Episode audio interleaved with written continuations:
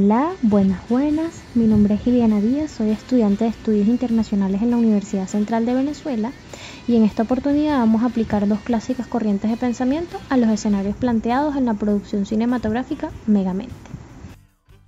Voy a proceder a dividir eh, la película en dos partes, el principio de la película hasta donde murió Metroman, luego de donde murió Metroman hasta la finalización de la película.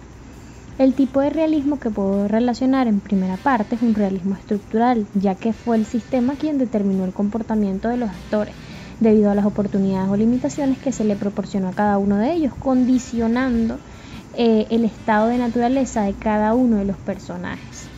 También se puede ver presente en la película que es un sistema anárquico, dado a la ausencia de control del sistema, ya que no existía ninguna autoridad por encima de los estados los estados vistos en este caso como Metroman y Megamente.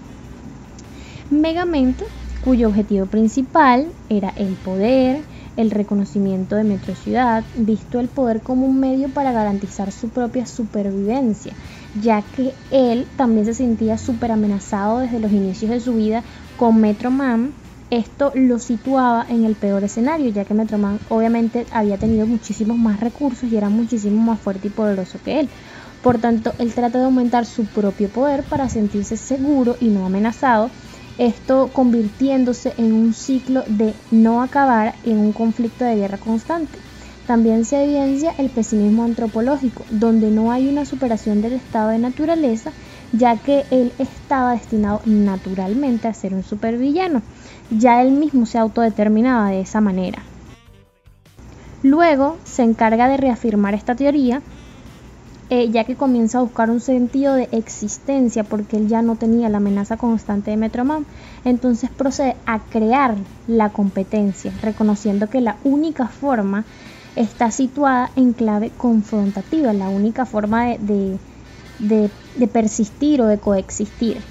Eh, en cuanto a Metroman, es evidente que al principio existía una, una constante amenaza por parte de Megamente y es él quien trata de mantener y defender la seguridad nacional para lograr la supervivencia de Metro Ciudad.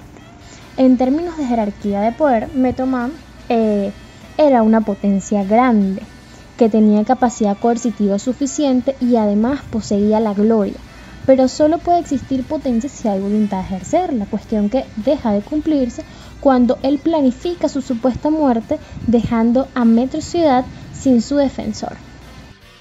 En cuanto al idealismo, podemos ver muy presente el optimismo antropológico, donde Megamente logra superar su estado de naturaleza, pasando de ser un personaje bastante resentido y problemático a mostrarse un tanto vulnerable y sensible, sensible al riesgo de una posible destrucción de Ciudad, actuando ante la amenaza totalmente diferente a como actuaba anteriormente, logrando crear alianzas con la chica y manteniendo un diálogo concreto con Metroman asumiendo su propia responsabilidad y actuando en función de ello.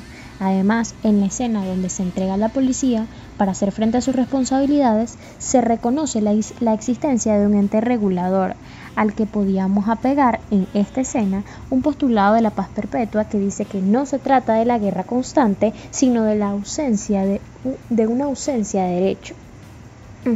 En este caso del idealismo, la guerra es prevenible no como el caso del realismo, donde la guerra se toma como primera instancia. ¿Lo logró? ¿Lo logré? Lo logró. Lo logró, señor. Lo logré. Lo logró. Lo logré. Metrocidad es mía.